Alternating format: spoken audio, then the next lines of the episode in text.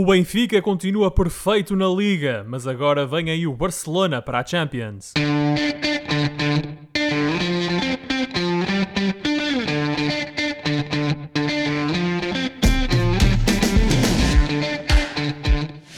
Bem-vindos a mais uma emissão dos Meninos de Ouro, o programa para quem gosta de bola e que está disponível todas as terças-feiras no Spotify, Apple Podcasts, Google Podcasts e em todas as outras plataformas onde se pode ouvir e descarregar podcasts. Eu sou o Filipe Vieira e comigo estão o José Lopes e o João Pedro Oliveira e estamos novamente reunidos para uma conversa transatlântica sobre futebol. Eu estou nos Estados Unidos, o Oliveira está no Reino Unido e o Josué está em Portugal. Meus amigos, boa noite. Josué, começo contigo esta semana, ou começo por ti esta semana. Como é que foi essa noite eleitoral? Foste votar primeiro? Boa noite, Filipe. Boa noite, Oliveira. Boa noite ao És o único que nós está em Portugal, portanto, és o único que pode votar nas eleições autárquicas. Obviamente. Foste votar. Obviamente que fui votar, como todos nós devemos votar. Uh, naturalmente também não vou revelar o sentido do meu não. voto, nem vamos agora aqui falar de política, mas uh, foi um ato eleitoral que correu bem, como em todas as democracias já consolidadas como a portuguesa, e portanto o que faz falta não é animar a malta, é neste caso é que vai mais gente votar. A ver se para a próxima, a ver se para a próxima vai mais gente votar do que foi nestas eleições. De facto, uma abstenção recorde em Portugal nas autárquicas de 2021. João Pedro, tu em, em, no Reino Unido não tiveste eleições autárquicas, mas tiveste a primeira derrota do Manchester United para a Liga Inglesa com Cristiano Ronaldo em campo e Bruno Fernandes a falhar um penalti. Doeu-te esse, esse desfecho? Doeu-lhe mais do que se tivesse perdido uma eleição. Olá, meus amigos, muito boa noite. Uh, fazes uma pergunta bastante pertinente. De facto, custou-me imenso ver este Manchester a ser mais uma vez subjugado por via de um treinador que parece não estar a ter unhas para a guitarra, uhum. mas fica de facto aquele, aquele momento do Martinez, o, o brilhante guarda-redes argentino uhum. do, do Aston Villa, que conseguiu perturbar mentalmente tanto o nosso Bruno como o nosso Cristiano, pedindo, meus amigos, marca o Cristiano, porque é que não marca o Cristiano? Ele foi ali à beira deles e, e entrou-lhes na cabeça e com isso o Bruno falhou o penalti. E depois o Ronaldo no fim do jogo até mandou uma, um recado interno dizer que exibições como aquela não se podem repetir. Portanto, um, as coisas estarão interessantes em Manchester uh, esta, esta temporada. Sem dúvida, e na Premier League. E na Premier League. E, e de realçar que o João Pedro também está um bocadinho constipado, portanto, uh, vamos dar essa nota aos ouvintes do nosso programa, que a voz do João Pedro esta semana está um bocadinho alterada. É o rigoroso tempo inglês, meu é, amigo. É. Aproveito este momento para dar as boas-vindas a todos os ouvintes da Rádio Barcelos e recordar que estamos no ar todas as terças-feiras às 22 horas na rádio que liga Barcelos ao mundo. Hoje vamos falar dos jogos da jornada 7 da Liga Portuguesa e analisar o estado atual do Barcelona, o próximo adversário do Benfica na Liga dos Campeões. E por falar no Benfica, o líder uh, do campeonato, o Benfica, deslocou-se ao Afonso Henriques para o sempre difícil jogo com o Vitória de Guimarães. Os encarnados entraram muito bem na partida e exploraram as deficiências do Vitória na retaguarda. Dois golos de Aramchuk carimbaram a superioridade da equipa de Jorge Jesus na primeira parte. Ora, em vésperas do jogo com o Barcelona, o Benfica tentou controlar a partida na segunda parte, mas o Vitória cresceu e teve as melhores oportunidades do desafio. No entanto, a equipa de Pepa foi muito perdulária e num lance de contra-ataque conduzido por Rafa, João Mário confirmou a vitória do Benfica com o terceiro golo aos 73 minutos. Ainda houve tempo para Bruno Duarte reduzir de penalti, mas por essa altura o desfecho da partida estava determinado. Josué, uh, benfiquista residente, pergunto-te, isto foi Benfica a mais para Vitória a menos, particularmente na primeira parte? Filipe, eu tenho que efetivamente concordar contigo. Foi Benfica a mais para a Vitória a menos. Também, obviamente, que há mérito do Benfica, não podemos esconder isso. O Benfica parece ter os processos, sobretudo ofensivos, cada vez mais consolidados. Eh, a equipa já sabe efetivamente o que há de fazer eh, do meio campo para a frente, do meio campo em diante. Mas também tivemos um Vitória que acabou por dar uma ajuda ao Benfica, sobretudo pelos erros que a equipa foi cometendo. Uhum. Eh, é um facto que na primeira parte, e o resultado ao intervalo também transpareceu isso. Tivemos um Benfica, não diria esmagador, mas que soube aproveitar todo e qualquer benesse que lhe foi dada e, e também com a qualidade dos jogadores que tem, uh, conseguiu chegar ao resultado uh, que tinha ao intervalo. Uh, mas acho que o Vitória de Guimarães também se pode queixar um bocadinho de si próprio. Um bocadinho, se calhar bocadão, como se costuma dizer, mas isso é outra conversa. Bem, o segundo gol é uma oferta do Borekovic. Sim, é uma coisa assim que não, não, normalmente não existe, não é? Às vezes, isso às vezes nem, nem na distrital se vê. Mas pronto. Mas isto para dizer o quê? Acho que o Benfica, efetivamente, em termos ofensivos, uh, é uma equipa que está a amadurecer, que está, como, dizia há pouco, uh, a estabilizar, com uma ideia de jogo que o Mr. Jorge Jesus tem conseguido implementar. Uh, acho que o Darwin e o Yarmchuk uh, casam bem um com o outro. Lá na, o Darwin a jogar mais skate pela, na faixa, não é? E, exatamente, exatamente, exatamente, Filipe. Casam muito bem os dois lá na frente. Não sei o que é que isto quer dizer para o Soferovic em termos de possibilidades de, de futuro, entre aspas, uh, para ele no plantel do Benfica, mas obviamente ele também é um bom jogador, também há de lutar por isso. Agora, um, em boa verdade, o Benfica uh, fez um bom resultado, fez uma boa exibição. Uh, como eu dizia, dizia, há pouco, o Guimarães tem que se queixar um bocadinho, mas uh, resumindo um pouco as coisas, e agora para terminar e fazendo aqui as minhas reservas à exibição do Benfica, eu acho que o ponto principal de preocupação do Jorge Jesus neste momento, a meu ver, é a parte defensiva. Hum. Acho muito sinceramente que não achas a mesmo... mais estável e, e, solidificada neste esquema de três centrais? Mais sólida? Está mais sólida, está mais solidificada, mas continua-se a ver, a meu, na minha opinião, um problema que é uh, os três centrais do Benfica são muito lentos. Mesmo o Veríssimo, que é um pouco mais rápido, há ali muita lentidão, muita falta de capacidade dos centrais para acompanhar uh, uh, os adversários. E um, depois também com a qualidade é verdade, João Pedro, São estamos de acordo. de muito boa qualidade. Estamos de acordo, mas continua, mas falta ali velocidade, a meu ver, e isso pode ser um calcanhar daqueles para, para o Benfica. E depois uma outra coisa que também uh, o Weigl, que é claramente um jogador que evolui imenso no Benfica. Uhum. Já o ano passado foi um dos jogadores que, dos poucos jogadores do Benfica, com um sinal positivo no final da época. Sim. Acho que começa a época muito bem uh, está finalmente a justificar, a meu ver, o investimento que foi feito nele. Milhões. Exatamente, mas há uma coisa: o homem sozinho ali não dá conta do, do, do, do ah. Sobretudo, é o que eu estava a dizer. Contra equipas do campeonato nacional, a coisa é ligeiramente diferente, mas o Jorge Jesus não pode é fazer, e a meu ver, cometer o mesmo erro que cometia no Benfica de 2010, 2011 por aí adiante, que era achar que podia jogar para a Europa só com o Ravi Garcia no meio campo em tarefas defensivas. Uh, e isso é que é um problema. Mas vamos ver como é que a equipa uh, aborda o próximo jogo. Sim. É contra o Barcelona, não é? Uh, portanto, é um jogo, obviamente, de dificuldade máxima mas esses neste momento são as minhas preocupações enquanto benfiquista. A falta de velocidade do trio defensivo e um Weigl que por muito que possa não consegue, no fundo, atracar tudo, como se costuma dizer aqui no Minho, ali no meio campo. Mas, feitas as contas desta exibição do Benfica, temos um Benfica claramente em crescendo, um Benfica positivo, Sim. a anos-luz daquilo que foi o Benfica da época passada, e eh, tendo em, tendo em conta a distância uh, pontual que já existe, e obviamente que ainda faltam o Benfica ter os primeiros jogos contra os seus adversários diretos. Uhum. Um, vamos ver como é que as coisas correm, mas uh, se o Benfica fizer resultados positivos contra os seus adversários diretos, uh, estes quatro pontos começam a, começa a parecer que são um avanço, apesar de estarmos numa fase embrionária da época, um avanço já bastante grande, até porque, e nós vamos falar disso adiante, tanto, bem, tanto o Porto como o, o, o, Sporting tiveram vitórias sofridas. Sofridas. Portanto, o Josué está aqui com esta confiança de quem vai na frente, com sete jogos. Confiança, sete confiança cautelosa, por muito, uh, por muito que isso possa parecer contraditório, mas uma confiança cautelosa. E vamos regressar a essa ideia do, do Benfica Barcelona, de, talvez da, da utilização do duplo pivô, mas quero ouvir o João Pedro falar sobre este jogo. João Pedro, um, esta semana tivemos, portanto, este Benfica Guimarães e tivemos também o Sporting uh, Marítimo. O desfecho é o mesmo, o grande, digamos assim, venceu.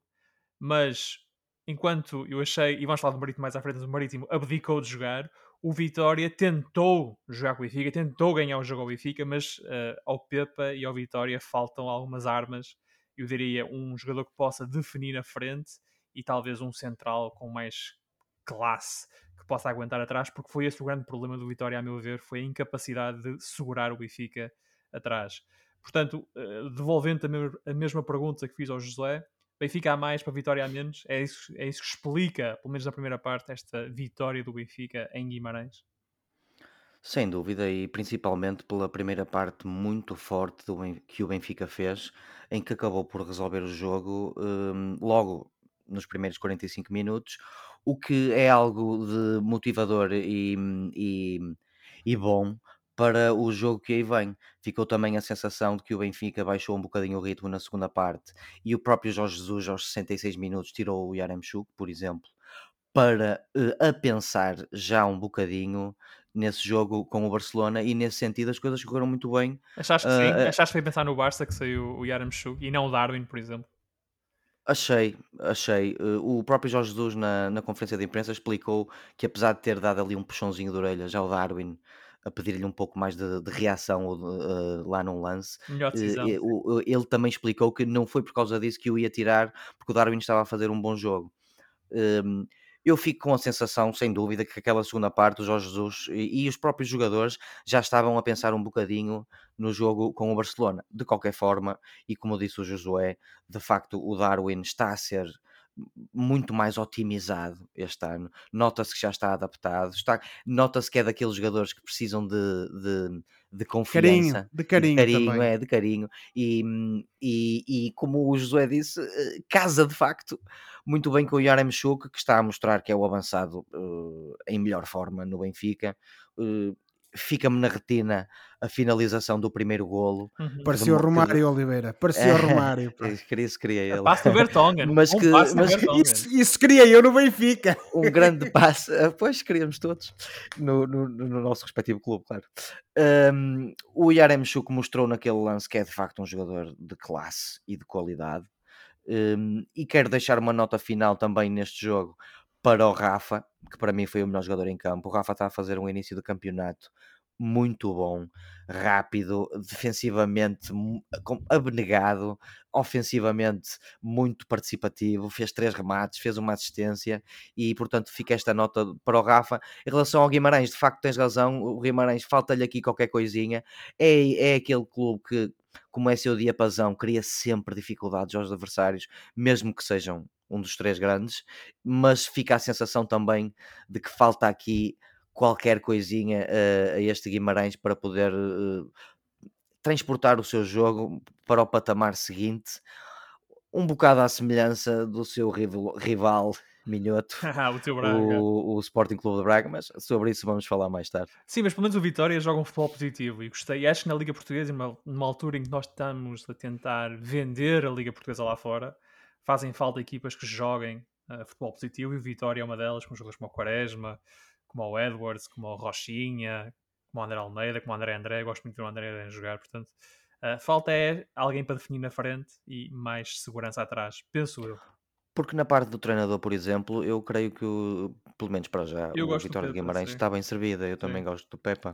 Do é, uma equipa, é, uma equipa, é uma equipa em construção, a meu ver. E, e há que dar tempo ao homem para conseguir uh, efetivamente montar ali uh, qualquer coisa de sucesso, porque acho que ele tem ingredientes para isso, tem capacidade para o fazer e, portanto, há que só dar tempo ao, ao, ao Pepa. E antes de avançarmos no programa, vamos fazer apenas uma pequena previsão a este, este Benfica-Barcelona. Peço-vos para não falar demasiado do Barcelona, porque do Barça vamos falar mais à frente.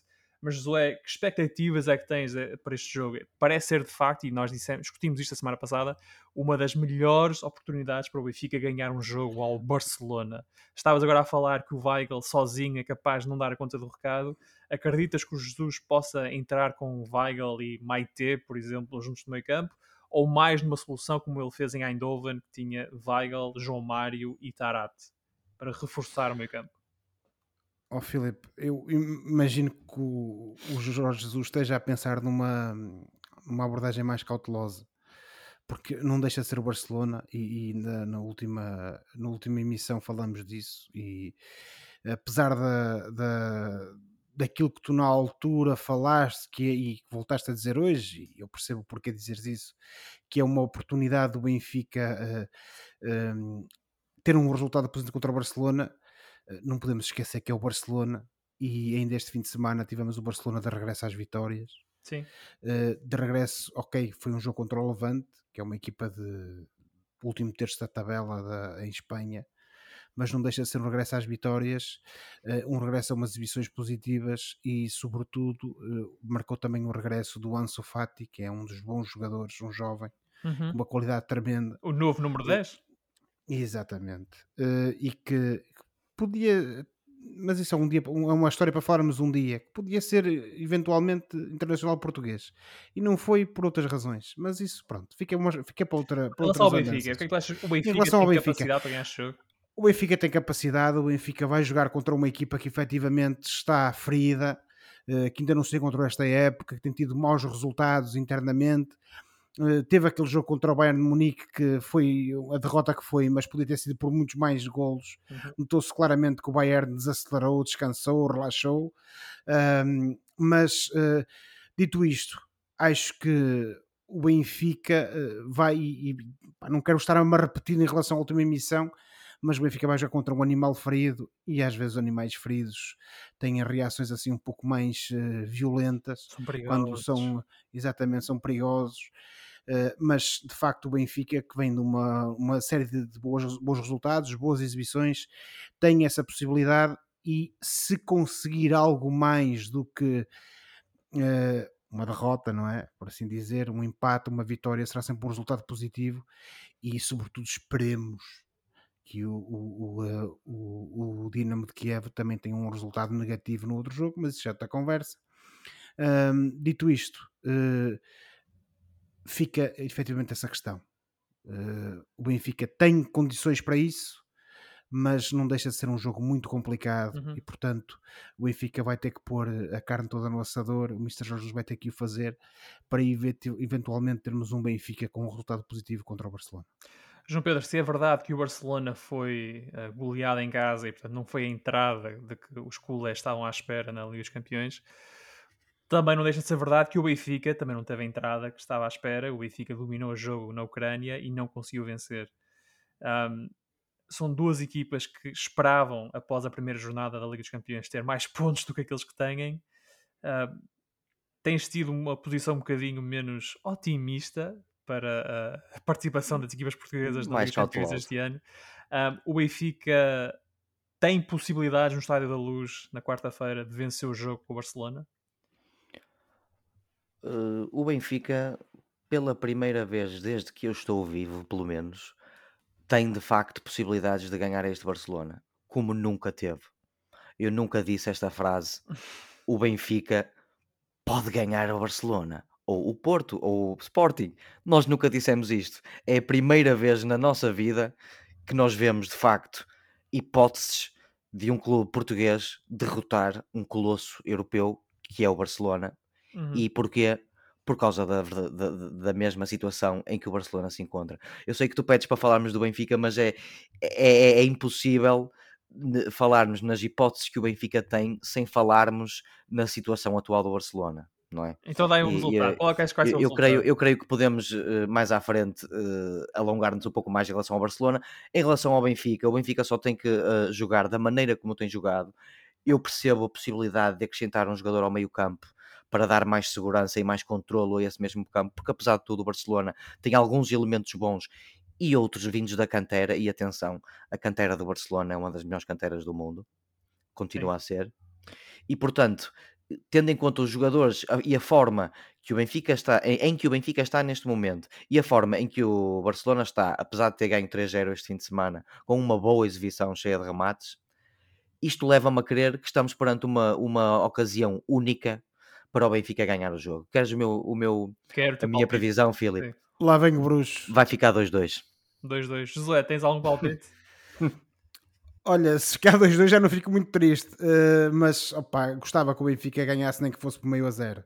Tendo em conta que são duas equipas que jogam um futebol positivo, Acho muito sinceramente que vão haver golos uh, e no final da partida espero que o meu Benfica ganhe. Não me deito a adivinhar mais do que isto. O José nunca adivinha o resultado. Nunca, não, pá, eu adivinhar, eu adivinhar só no Euro Milhões e até agora não tenho tido sorte. Ai, ai, ai. Bom, uh, vamos avançar no programa e vamos falar do Porto. O Porto foi até Barcelos vencer o Gil Vicente por 2-1 num jogo muito difícil para os azuis e brancos. O Porto até entrou bem, com um golaço de Taremi a abrir, mas o Gil empatou por Samuel Lino, numa recarga a um penalti defendido por Diogo Costa. E nesse momento os dragões desencontraram-se.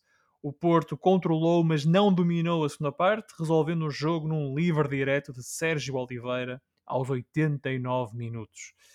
Parece-me, meus amigos, que este é um Porto de oscilações, capaz de exibições convincentes, como aquelas com o Atlético Madrid e Moreirense, e de jogos menos conseguidos, como com o Sporting ou este com o Gil Vicente.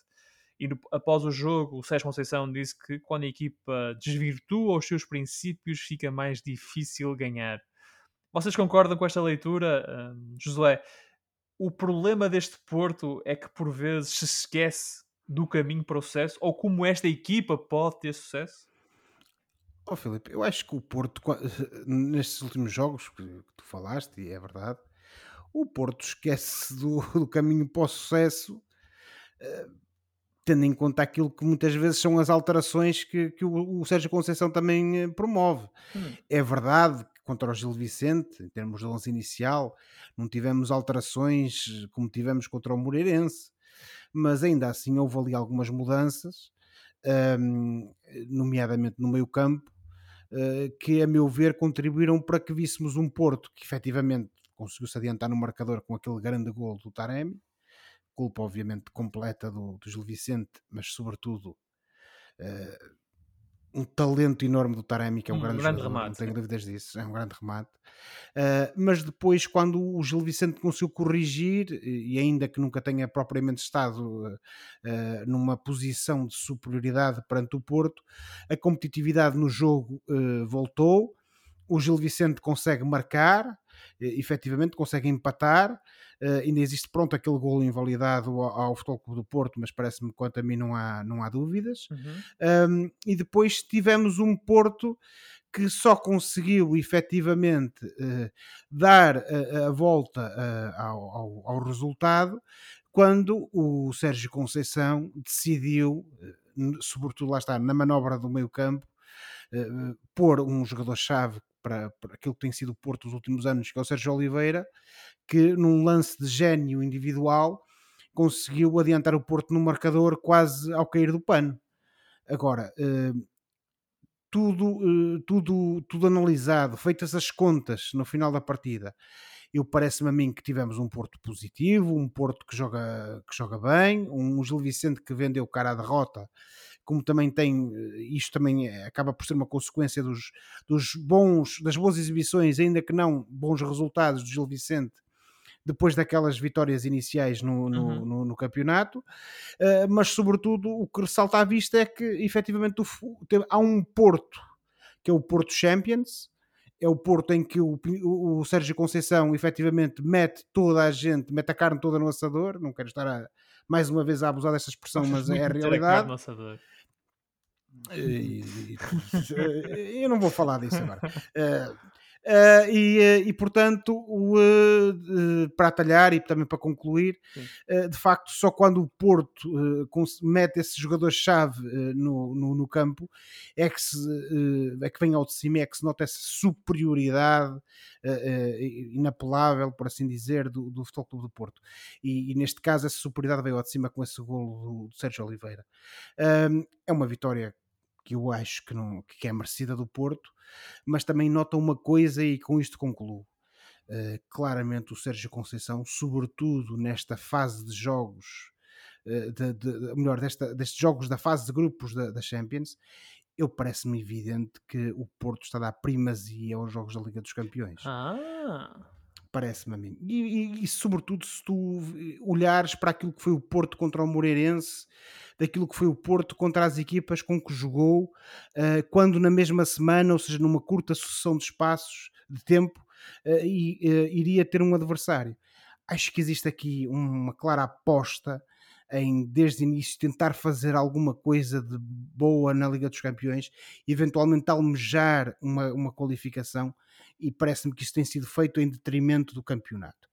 Obviamente que o detrimento do campeonato, no caso do Porto, é relativo, porque o Fábio Vieira é um bom jogador, o Vitinho é um bom jogador, que começaram a, a titulares no meio campo do Porto, foram as duas alterações, a meu ver, de maior, de maior uh, monta, mas ainda assim acho que existe aí uma ligeira diferença em que denota essa, essa, essa opção por parte do Porto. Dito isto, uh, o Porto ganhou, e acho que não há muito mais a dizer, ganhou merecidamente. O Gil tentou vender cara à derrota e acabou por conseguir, mas uh, e buscar uma expressão que também hoje já ouvi na boca de vários intervenientes da Liga Portuguesa: os pontos no Campeonato Português estão muito caros. Pontos caros. Uh, João Pedro, concordas com esta ideia interessante do José de que o Porto, que está num grupo muito difícil na Liga dos Campeões, está a dar essa primazia à prova europeia para tentar a qualificação em detrimento do campeonato e, portanto, está a jogar com está a jogar com a equipa com o plano A na Europa e no campeonato apresenta uma equipa mais de plano B? Bom, Filipe, é uma teoria a ter em conta do amigo Josué. Podemos explicar isto também com outra perspectiva que não de todo tem que anular o que o Josué disse. Uh, eu creio, pelo menos eu sou da opinião que o Porto este ano tem um plantel melhor. E o, o Sérgio Conceição tem aqui uma possibilidade este ano de fazer uma rotatividade e uma uhum. otimização de um maior número de jogadores maior do que no ano passado. Exemplo disso são jogadores que o Josué acabou de referir, como sendo o Vitinha e o Fábio Vieira, que são dois, duas autênticas pérolas que eu espero voltar a continuar a ver no, no futebol português. Excelentes promessas. Uh, temos o, o, o desabrochar definitivo do Taremi este ano, que está a fazer uma grande época, marcou de facto um grande golo Sim. ao Gil Vicente. Tivemos um Vendel, que foi o reforço que, que, o, que o Conceição. Reforço possível, não foi? E yeah, sim, foi o, o, reforço possível de Conceição, que também fez um jogo muito bom. Mas mais do que tudo isto, o que eu queria dizer era que houve, muito, houve mais mérito do Gil Vicente neste jogo do que propriamente de mérito do Porto. A teoria do, do Joé é interessante e isto pode valer muito ao Porto nos jogos da Liga dos Campeões, mas temos que deixar também uma palavra para jogadores como o Samuelino que jogou muito bem. O, o Navarro, não tendo feito um jogo de encher o olho, mostrou que é um jogador perigoso pelas movimentações que ele faz em, em, em, enquanto ponta de lança. O Navarro é um jogador que é sempre perigoso. E depois deixar também uma palavrinha enquanto bracarense ao grande Zé Carlos, o, o lateral do, do Gil Vicente, emprestado pelo Braga, que na minha opinião também fez um, um grande jogo. Eu só espero, e permitam-me só dizer esta, esta pequena nota, uh, espero é que a equipa do Gil não desmoralize com estes resultados uh, menos conseguidos, porque eles têm jogado muito bem à bola e é onde vão passar esta fase mais complicada em termos de calendário. Espero que continuem com, com este bom futebol, porque quando apanharem os, os seus adversários mais diretos, a meu ver, se continuarem a jogar assim, vamos ter um Gil para ficar bem classificado este ano. É uma equipa que tem condições para isso, sem dúvida. É, neste momento o Gil está meio da tabela, mais coisa, menos coisa. Uh, não vamos falar do Porto Liverpool, porque à hora a que nós estamos a gravar o jogo ainda não aconteceu, mas à hora que esta emissão for para o ar na Rádio Barcelos, o jogo já terá terminado. Portanto, não vamos falar do Porto Liverpool por causa disso e vamos uh, avançar e falar do campeão nacional.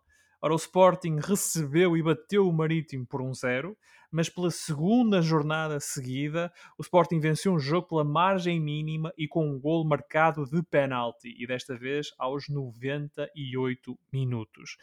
Pedro Porro voltou a ser o melhor jogador dos Leões, e uh, destacar aqui que o Marítimo chegou ao Valado para segurar o 0-0, nunca pareceu ter o menor interesse em incomodar Adan e quase conseguiu uh, uh, alcançar esse mesmo objetivo.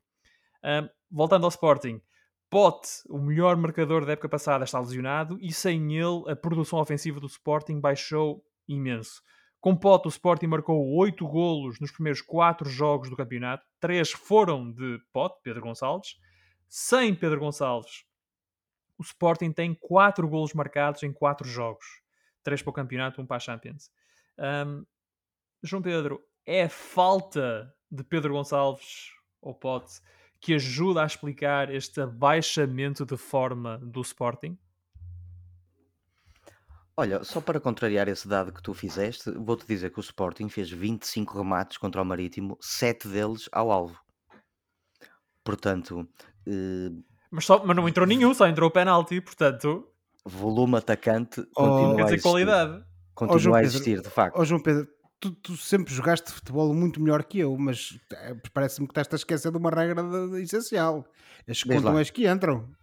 Claro, sim, sim. Não, mas eu, eu, eh, eu com isto eh, só queria ressalvar a piada que é tu até, o Filipe até ter uma certa razão no que está a dizer e no entanto o Sporting continua até a fazer bastantes remates. De facto, o, Também ajuda, O- desculpa, também ajuda a jogar contra uma equipa que se, ahm, que se isenta do jogo, da responsabilidade ofensiva. sim, já lá Marítimo vamos, já lá vamos. Toda, deu Já todo o espaço ao Sporting para jogar à bola. É, mas, mas começando primeiro pelo Sporting, de facto o Pote faz falta. Os números que tu acabaste de dizer ajudam a comprovar isso. O, o Paulinho, sendo um bom ponta de lança, sendo um excelente jogador de equipa e um dos melhores jogadores de Sporting para todos os efeitos, não é um matador de fazer muitos, muitos golos. E portanto, na época passada tivemos esse, esse, esse exemplo de que, em, em que de facto o Pote é que foi o melhor marcador do Sporting e não foi o, o, o Paulinho, apesar do Paulinho só ter feito seis meses no, no Sporting. Marcou dois golos, não foi? No campeonato? Uh, sim, senhor. O Sporting foi sempre melhor neste jogo. Acabou de facto por ser um pouco bafejado pela fortuna que protege quem não desiste. E, e acabou a ganhar ao soar do gongo, mas isto começa a ser um bocado. Quer dizer, eh, eh, há, há três coisas certas na vida: a morte, os impostos e o Sporting ganhar nos descontos, não é? um Eh, penalti. sim, um penalti bem marcado, Bem apesar marcado. de tudo. Um, Atenção, atenção que para os impostos às vezes há remédio. Ah, yeah. Sim, mas nós, nós, nós somos gente reta, Séria e honesta. séria e honesta. O Marítimo, de facto, fez um jogo ofensivamente fraquíssimo, para não dizer inexistente. Já não ganha 5 jogos, já leva 3 empates e 2 derrotas nesses mesmos 5 e começa um bocado a soar os alarmes para o, o Júlio Velasquez, que para a semana recebe o Moreirense e convém para os maritimistas que faça um resultado bom. Quero deixar uma nota para o, o Porro. A ausência de pote, houve muito Porro. Foi um Uhum. jogador dinâmico, rápido, atrevido, mandou uma bola ao poste. hum, Foi de facto uma das grandes almas, se não a grande alma do Sporting, neste jogo muito difícil que teve contra um, um Marítimo que teve uma missão que foi defender. Eu percebo que vocês falam muito, vocês têm falado muito sobre o, a melhor forma em que está o Benfica, o facto do Benfica ter ganho mais facilidade este fim de semana do que o Porto e o Sporting, mas isto tudo é muito cinzento, porque o Porto e o Sporting ganharam com mérito e, e- e mostraram um- aquele mesmo espírito de não desistência que já tinham o ano passado, o que me leva a crer que este campeonato, pelo menos a nível desses três clubes, vai ser mais interessante do que no ano passado. Hum, veremos, veremos. E de facto o Benfica e o Porto não jogaram contra adversários tão fechados ahm, quanto o Sporting. De facto o Marítimo, ah, como nós estamos a dizer, ausentou-se do jogo por completo e se, se quiser vencer o Moreirense vai ter de fazer uma coisa que não fez contra o Sporting, que é o remate à baliza. Portanto, vai ter, vai ter de tentar eh, ir por aí. Ahm, Josué, viste, viste o mesmo jogo que o João Pedro, ou seja, o jogo que o Sporting dominou, foi muito melhor e o facto do gol ter surgido aos 98 de penalti é apenas um detalhe, porque de facto a equipa leonina merecia os três pontos. Fica, desculpa, Filipe, fica também uma alguma estranheza pelo, pelo número de minutos de descontos. Eu não percebi muito bem se vocês tiverem uma explicação. Achei que foram as substituições, não foi? Eu acho que é mais as substituições, Oliveira, porque em boa verdade foram 5, 6. não, Oito. 8, foram 8 substituições, portanto, opá, 8 substituições, 8 minutos de desconto. Ok, eh, parece um bocadinho exagerado, mas eh, compreende-se que pelo menos o, o- o tempo de desconto seja assim esticado, mas percebo tu- as tuas dúvidas, Oliveira, também tive reservas quando vi isso. Agora, Filipe, respondendo à tua questão, hum, efetivamente, acho que o Sporting uh, esteve sempre por cima, isso não, não existem dúvidas, a meu ver, quanto a isso. Uh, agora uh, voltou-se a ver, lá está, e daí também aquela questão que tu abordavas e que o Oliveira também falou uh, da ausência do pote, é que este Sporting sem o pote, por muito caudal ofensivo que tenha, tem ao mesmo tempo uma incapacidade muito grande em conseguir marcar, para conseguir marcar os golos. Tivemos o Sarabia em campo, tivemos o Paulinho em campo, mas de facto, quando o Pote não está no 11 do Sporting, nota-se uma queda abismal em termos de, da perigosidade do ataque sportinguista e, sobretudo, em termos de resultados. E a mim, a meu ver, é, esse é que é o, o, o facto a retirar, a conclusão a retirar uh, daquilo que foi a exibição do Sporting. O Sporting ganhou, foi efetivamente uma vitória merecida contra um Marítimo que jogou quase sempre à retranca. O Oliveira tem toda a razão naquilo que disse e eu não vou estar agora aqui a repetir, a, melhor, a, a repetir aquilo que ele disse, porque o que ele disse é, é correto. E bem, e bem. E bem, e bem, e bem, Chutor, e bem, Chutor. Muito bem. É, muito bem, muito bem. Uh, mas apenas para efetivamente realçar essa parte. Uh, o Ruben Amorim questionado no início da época, ainda no defeso, sobre a questão dos avançados que tinha, isto antes de saber até que o Sarabia vinha para o Sporting, disse que estava contente com os avançados que tinha, mas uh, uma coisa é certa, uh, este Sporting do Ruben Amorim, sem o pote, efetivamente não é a mesma Falta coisa. ali um bocadinho de arte e de engenho, não é? Exatamente, e não é a mesma coisa, e eu acho que isso é que tem que ser um ponto de preocupação. Obviamente que podemos dizer o Sarabia, que é um jogador com qualidade, acho que ninguém questiona isso, pode vir eventualmente a adaptar-se à equipa, porque ele ainda chegou há relativamente pouco tempo, e, e vir a ser uma alternativa. Agora, depois também fica aqui uma outra questão, que é, e o Paulinho? aquele Paulinho que nós conhecíamos do Braga, finalizador, goleador, onde é que ele está? Essa parte também é, acho que é uma questão que está a jogar mais para a equipa, é? Parece que a função pois, dele mas, aqui é marcar golos, parece, é, é mais abrir espaço para os outros. O problema é a Filipe. Ele, que, apesar de tudo, fez um bom jogo. O Paulinho também não, jogou bem. Oh, Oliveira, ninguém, ninguém está a questionar isso, percebes? É, é mais é, o trabalho principal que ele tem que é, fazer, não é? Agora, há, há, que perceber é quem é que marca os golos. Exatamente. Mas pronto, quem é que marca os golos. Mas pronto, temos de aguardar e ver, e sobretudo se, se a ausência do pote se, se, prolongar, como é que o Ruben Amorim consegue resolver isso e, sobretudo, a curto prazo, como é que vai resolver isso contra o Dortmund. Mas pronto. Uh, isso já é outra questão. Eh, vamos ver como é que o Sporting se porta para a Liga dos Campeões. Agora, e para concluir, sem dúvida nenhuma, que apesar da escassez em termos de, de resultado, foi uma vitória inteiramente merecida da parte do Sporting. E, e, já que tu falas no Dortmund, em relação ao Sporting, fica a mesma ressalva que fizemos em relação ao Porto. Estamos a gravar o programa antes do Borussia Dortmund Sporting. Um, e portanto, à hora que este programa for para o ar na Rádio Barcelos, os nossos ouvintes já saberão como é que ficou e como é que o, como é que o Ruben Amorim montou a estratégia uh, perante, o, perante o adversário alemão. Seguindo então na, no alinhamento, uh, vamos avançar para. Vamos dar um pulo até à maravilhosa, à muito bonita ilha de São Miguel, nos Açores, onde eu já fui tão feliz. Uh, e onde também o Braga empatou a uma bola com o Santa Clara. Portanto, o Braga hoje foi menos feliz do que eu fui nos Açores.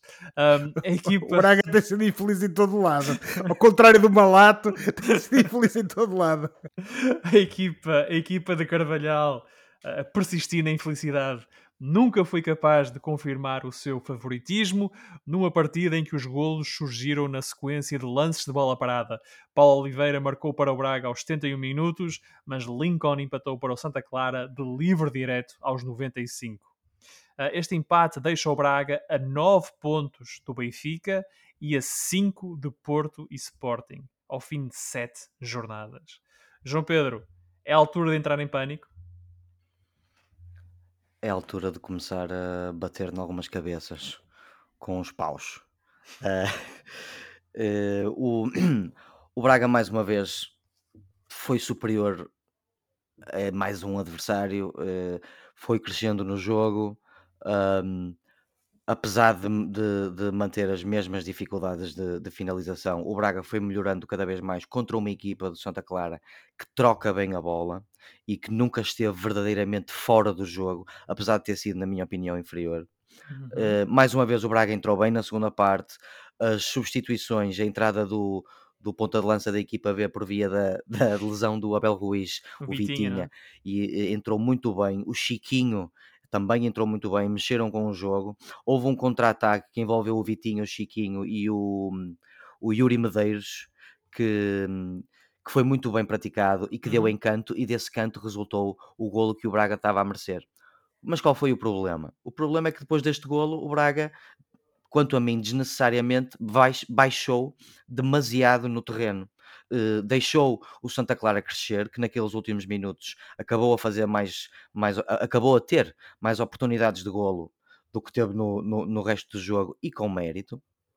Em, e acabou por sofrer o golo do, do empate num livre que é quase um penalti, tão perto que é da área. Eu fico com a sensação de que o Mateus é um pouco mal Um batido porque a um bola não bocadinho, vai ao sim. cantinho e, e- e tenho dúvidas em relação mesmo ao posicionamento do Mateus hum, neste lance, mas fica de facto a nota de que o, o Braga continua com as mesmas dificuldades. hum, há jogadores a melhorar de rendimento, nomeadamente o, o- o Paulo Oliveira e o, hum, e o Diogo Leite são centrais um pouco melhores do que aquilo que o Braga tem tido, e eu admito isso com, com muito gosto. Hum, mas eh, é difícil de explicar eh, eh, mais do que isto porque é que o Braga não consegue eh, marcar eh, golos. O Braga tem bons jogadores, apesar de tudo, ehm, mas não consegue marcar golos. Ficam, fico, deixo uma nota final antes de passar para o teu amiguinho Josué para os segundos finais deste mesmo jogo em que o Lincoln, que tão bem jogou contra o Braga, preferiu fazer um canto, cobrar um canto curto a tentar ganhar o jogo nos últimos segundos deste Não jogo. cruzou para a O- área. eu não, sei se vocês repararam, é, o- o- os colegas de- de- do Santa Clara que estavam na área ficaram indignados e perguntaram porque é que tu não, não tentaste, podíamos ter ganho este jogo. Fica esta nota final de uma, de uma falta de ambição desnecessária do Santa Clara neste Uhum. jogo e acabar com o Braga tem que melhorar muito. O Fabiano continua a ser um jogador muito fraco a defender, precisa de melhorar muito para ser titular deste Braga e urge o Braga regressar ao relevado na quinta-feira e ganhar o jogo, porque é assim que as equipas eh, eh, carpem, é carpem? Carpem as suas mágoas, é em campo, é em campo e é ganhar jogos e é isso que o Braga tem que fazer. É o Braga, o Braga, a facto, precisa- o, o- o Braga a precisar de carpir mágoas, então. Sim, senhor, o mais depressa possível e quem tem que pagar é o Midtjylland. É o Midtjylland que vai pagar. E agora vamos ouvir a opinião rigorosa do nosso amigo Josué. Josué, Josué. E isenta e isenta. O, o João Pedro exalta-se sempre um bocadinho quando fala do Braga, até os níveis do áudio dele sobem. Ah, O homem enerva-se, É, pá, é, é, normal, é, é, é, normal. é. É, Peço é- é o coração, é o coração, é o é, coração. pá. é o coração. Ele tem sempre o coração perto da boca, como se costuma dizer, e portanto é quando se fala do Braga, e portanto é normal. Tu que te, tu que te emocionas menos a falar do Braga, ahm, concordas genericamente com a leitura dele? Ahm, e, e se de Não, facto eu- a ideia de se falta alguém que faça golos, porque é que o Braga não foi ao mercado buscar alguém que faça golos? Oh, Filipe, eu não- lá está. E também para pá, eu ir buscar, eh, usando a palavra ir repristinar, uma palavra muito dos juristas como eu, eh, o- neste caso não uma lei, mas uma, uma expressão que eu usei na, na semana passada e também nos programas anteriores. eh, e essas, essa questão que tu colocas é completamente pertinente, mas a resposta é dada por si própria. Quer dizer, o Braga não foi ao mercado, o Braga ainda esta semana vendeu um jogador com qualidade, se foi bem ou mal vendido, não, Ao que parece, ele estava um o, pouco Fábio Martins, não é? Terá pedido Pois, para sair. não digo que não, Oliveira, mas quer dizer, eh, o Braga continua a ser bom vendedor, supostamente vendeu bem o Fábio, e agora não. E onde é que estão esses. esses agora já também já não vai a tempo, não é? Porque as inscrições fecharam, mas quer dizer, o Braga continua sem aquele jogador, como eu tenho referido, que assegura a marcação de, de, de golos. O Paulinho, que, de- do início da época passada. não o Paulinho atual do Sporting, por aquilo que falámos há pouco, mas o Paulinho de início da época passada no Braga. Uh, agora, e também para não estar aqui a, a recalcar e, aquilo que tu disseste, e acho que fizeste uma análise, apesar do, do, teu sentimento, fizeste uma análise séria àquilo que foi a exibição do Braga. Eu tento, eu tento. E pronto, e desta vez conseguiste. Agora, uh, aquilo que a mim me, me, saltou mais à vista foi o que aconteceu ao Braga depois de se apanhar à frente no marcador. Foi completamente diferente. É que normalmente, às vezes, normalmente as equipas colapsam quando têm resultados adversos. Parecia que a equipa do Braga colapsou depois de se apanhar a ganhar que essa é que é a parte que eu não compreendi. E, e tu vias o Mr. Carvalhal no banco, opa, e eu tenho, tenho criticado, mas ele a incentivar os jogadores para subirem no terreno, para darem uma resposta àquilo que depois foi a avalanche ofensiva do Santa Clara no final da partida, mas a equipa do Braga não reagiu. Ele mencionou isso, isso na, na conferência de imprensa. Exatamente, também falou disso. É verdade. Por instinto, depois de marcar, contrariamente às instruções dele. Mas porquê? É que Não sabemos se isto é... é sacudir água do capote ou não. Não, João Pedro, no, jogo 2 acho que se calhar até não é, mas depois leva-nos para outra questão que é porque é que temos este Braga desta forma neste momento? Quer dizer, é verdade que houve alterações, houve jogadores que saíram ao longo dos últimos meses, mas caramba, eh, feita, feitas as contas no, no, final do dia, a equipa do Braga uh, continua a ter uh, o grupo ali jogadores de muita qualidade que já jogam juntos há algum tempo. Como é que houve este colapso? Lá está, não quero usar a palavra porque era até exagerada, mas daquilo que é o futebol do Braga, onde é que está o Braga da época passada? Não, não compreendo isso. Mas também para não me alongar, até porque também o tempo vai, vai andando, exatamente. Acho muito sinceramente que o Braga é uma equipa que está, está-se a reconstruir. Eu acho que o resultado 2 demonstra isso. Existe ali qualidade, existem ali jogadores com qualidade, eh, mas ainda está a anos-luz daquilo que foi o Braga das últimas épocas, sobretudo da época passada. E, e, e, eh, e se eu fosse bracarense, bracarense, o braguista, como se costuma dizer, braguista neste caso, um, sentir-me um pouco triste e até preocupado por, lá está, uh, ver um Braga que infelizmente começa esta época pior que o que estava nas épocas transatas e sobretudo parece, hoje se calhar até não, mas parece não dar sinais de estar a tentar uh, ressuscitar, entre aspas, e de, e de voltar a ser uma equipa relevante. E pegando para concluir, na minha, na minha expressão de há pouco de que este ano os pontos se vendem caro, eu acho que se calhar o Braga, se não abre a pestana, este ano nem no quarto lugar segundo o Mr. Carvalhal, a seu habitat natural é capaz de ficar. Portanto, vamos lá ver. Veremos se o Braga uh, dá uma resposta na quinta-feira em jogo com o Midtjylland, é um jogo às 20 horas uh, no Filipe, estádio o... municipal de Braga. Sim. O Midtjylland, que neste momento eh, está no primeiro lugar da Liga dinamarquesa, dinamarquesa é campeão, com é 10 jogos disputados. No ano passado ficou em segundo lugar. Meu Deus, Oliveira, a Liga Dinamarquesa, esse é... potente de futebol, esse colosso do futebol mundial. Pá. 58 mil habitantes na cidade de Herning, onde Deus. joga o Midtjylland, meus amigos. Era só uma mais perigosa, mais perigosa só a Liga das Ilhas Faroé. Tem que ganhar o Braga, não tem desculpas. O Braga tem então de ganhar, nas palavras do João Pedro. Uh, o jogo é então quinta-feira, às 8 da noite, uh, em Braga. Uh, por falar nas provas europeias e, e, como começamos esta, esta emissão, o Benfica vai receber o Barcelona na quarta-feira em jogo da Liga dos Campeões e nós vamos aproveitar esse facto para falar um bocado da crise que atravessa o clube catalão. Ora, esta semana foi notícia um comunicado que o treinador Ronald Koeman leu antes do jogo com o Cádiz para a Liga Espanhola. Nele, Koeman diz que o clube está num processo de renovação, que não há milagres, que já não há Chaves nem Iniestas e que os adeptos têm de ter paciência com os jovens lançados na primeira equipa e que na Champions não há forma de esconder as debilidades do plantel. Para uns, eh, um discurso realista, para outros, um discurso de um homem derrotado. Ora, o Barcelona chegou a este ponto por más decisões desportivas e financeiras, e agora esta é a realidade de um dos maiores clubes do mundo. Há uns anos o Barcelona tinha uma frente de ataque composta por Messi, Luís Soares e Neymar. Hoje tem Demir, De Jong e Depay. Não é bem a mesma coisa.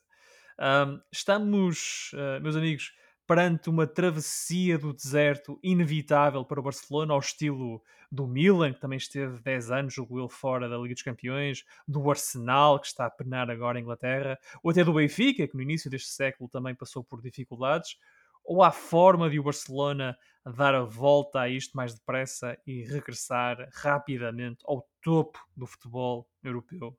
José, o que é que tu achas? Olha, Filipe, tu sabes que eu nutro um carinho especial pelo Barcelona. Sim. Uh, e custa-me muito ver uh, o clube, uh, se calhar é o meu clube favorito fora de Portugal, e custa muito ver o clube nesta situação.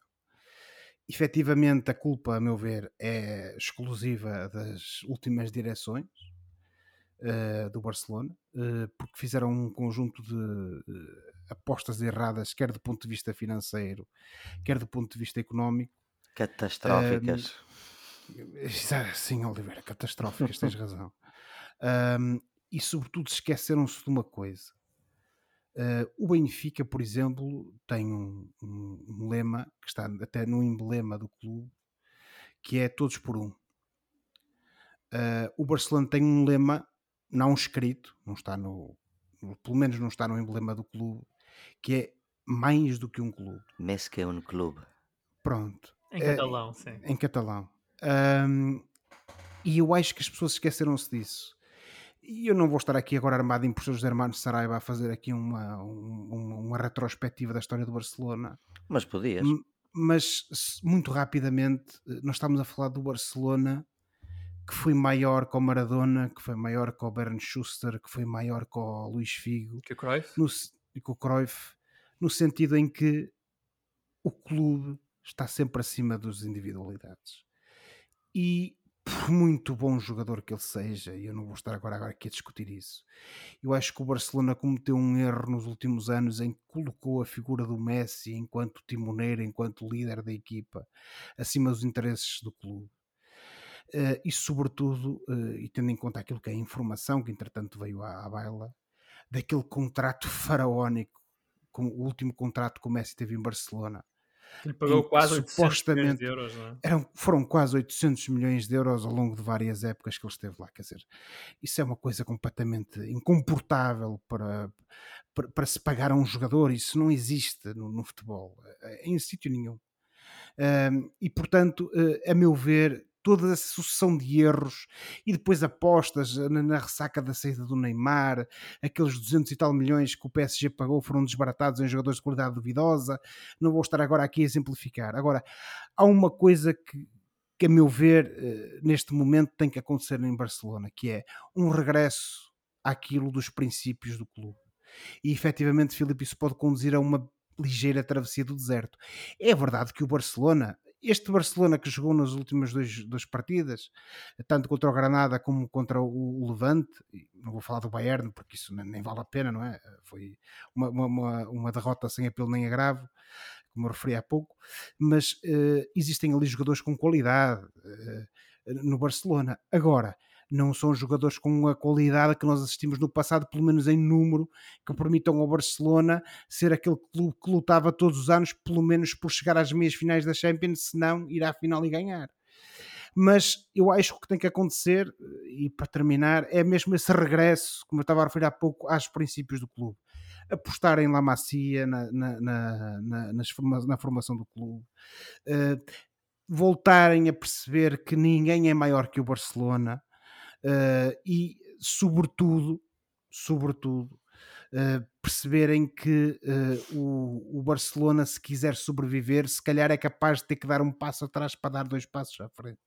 O que é que eu quero dizer com isto? E agora olhando para a questão financeira, pura e simplesmente. No, foi uma regra, uma regra, quer dizer, tem sido um comportamento já há, décadas esta parte pelo futebol europeu fora, em uh, os clubes transformarem-se em sociedades desportivas, em empresas, por assim dizer. Uh, em Espanha tem sido uma das exceções, nomeadamente o Real Madrid e o Barcelona continuam a ser clubes tradicionais, não existem as, as tais SADs. Uh, se calhar o Barcelona tem que dar esse passo atrás para dois em diante ainda que tentando, obviamente, não vender o Barcelona a um fundo árabe qualquer ou o que for, e com isto não estou, não quero ser nem xenófobo nem racista, mas é só mesmo para que o clube não perca a sua identidade catalã uh, e espanhola. eh, mas sobretudo para que consiga, junto dos sócios, cativar algum investimento que lhe permita encurtar essa travessia no deserto. E, no final do dia, uh, lembrar-se de uma coisa que me parece que direção, as direções passadas do Barcelona se esqueceram, que é uh, o Barcelona faz-se com chaves e Iniestas, não se fazem com jogadores que custam 200 milhões de euros ao adversário. O Barcelona, aliás, esta semana a direção falou mesmo oficialmente essa possibilidade de converter o clube numa SAD, em que o clube manteria 51% do controle sobre a SAD e o resto seria disperso pelo mercado. João Pedro, uh, que análise fazes tu da situação atual do Barcelona e se estamos de facto perante uma inevitável uh, travessia pelo deserto, um, uma fase mais dura e difícil para este colosso europeu? O Josué falou muito bem, eu não tenho muito mais a acrescentar àquilo que ele disse, especialmente no sentido em que eu concordo com tudo o que ele disse. Aquilo que eu posso acrescentar é, por exemplo, um, um, um exemplo de uma má uh, decisão que o Barcelona tomou, uh, ou que terá tomado, que se diz que terá tomado aqui há uns anos, depois de receber os tais 200 e tal milhões pelo Neymar, podiam ter comprado o Salah por 35 milhões, mas preferiram gastar cento e tal no Dembélé, no uhum. Usman Dembélé, que hoje está lesionado depois de, um, de, uma lesão grave no jogo contra a Hungria, pela França, este verão. E, isso é só um exemplo daquilo que eu considero ter sido. Aliás, o dinheiro do Neymar foi basicamente gasto no Dembélé e no Coutinho. Sim, e o Coutinho foi o flop que foi, inclusive foi emprestado ao Bayern para ir a Barcelona ganhar com goleada, que foi a, a verdadeira humilhação aqui entre nós. Em Lisboa, foi e... na luz, não foi? Esse jogo foi, foi naquela fase, naquele, naquele é final é eight da Liga dos Campeões. É, exatamente. Tudo isto é culpa de uma gestão absolutamente catastrófica da anterior administração do Barcelona, não há dúvida nenhuma, e que incluiu não só más vendas e contratações, como um autêntico abuso naquilo que se tornaram os salários do Messi, como o Josué já referiu. Posto isto, o Barcelona ganhou este fim de semana 3-0 ao Levante. Eu olho para aquele 11, vejo alguns bons jogadores, nomeadamente o. o Está-me a falhar o nome do ponta de lança. O De Jong. O Memphis Depay e o Luke De Jong, que, parece estar, que parecem estar uh, um pouco mais entrosados um com o outro. Uh, vi dois miúdos, o Sergino Deste e o, um, o Ricky Puig, que fizeram um bom jogo também. Ou seja, eu continuo a achar que este Barcelona vai passar por uma travessia, pelo menos durante um ano. Mas é como o Josué diz, é um leão ferido que ainda tem alguma qualidade entre a cantera e as contratações e que pode revelar-se muito perigoso para o Benfica. Eu espero que o Benfica ganhe, tenha uma, uma oportunidade única, mas é um, um animal ferido a ter em conta o Barcelona, apesar de tudo. Veremos então como é que este jogo fica na quarta-feira e acompanharemos, evidentemente, uh, o estado do Barcelona e, e como as coisas uh, na Catalunha vão evoluir ao longo dos, uh, dos anos. E por hoje ficamos por aqui. Para a próxima semana cá estaremos para mais uma conversa sobre futebol e outras coisas. Não se esqueçam que podem subscrever o canal dos Meninos de Ouro, disponível em todas as plataformas onde se pode ouvir ou descarregar podcasts, para serem notificados de cada vez que publicarmos uma nova emissão. Podem também entrar em contato connosco enviando um e-mail para osmeninosdeouropodcast.gmail.com Boa semana e bons jogos! Tchau. Boa semana. Boa semana e boa noite.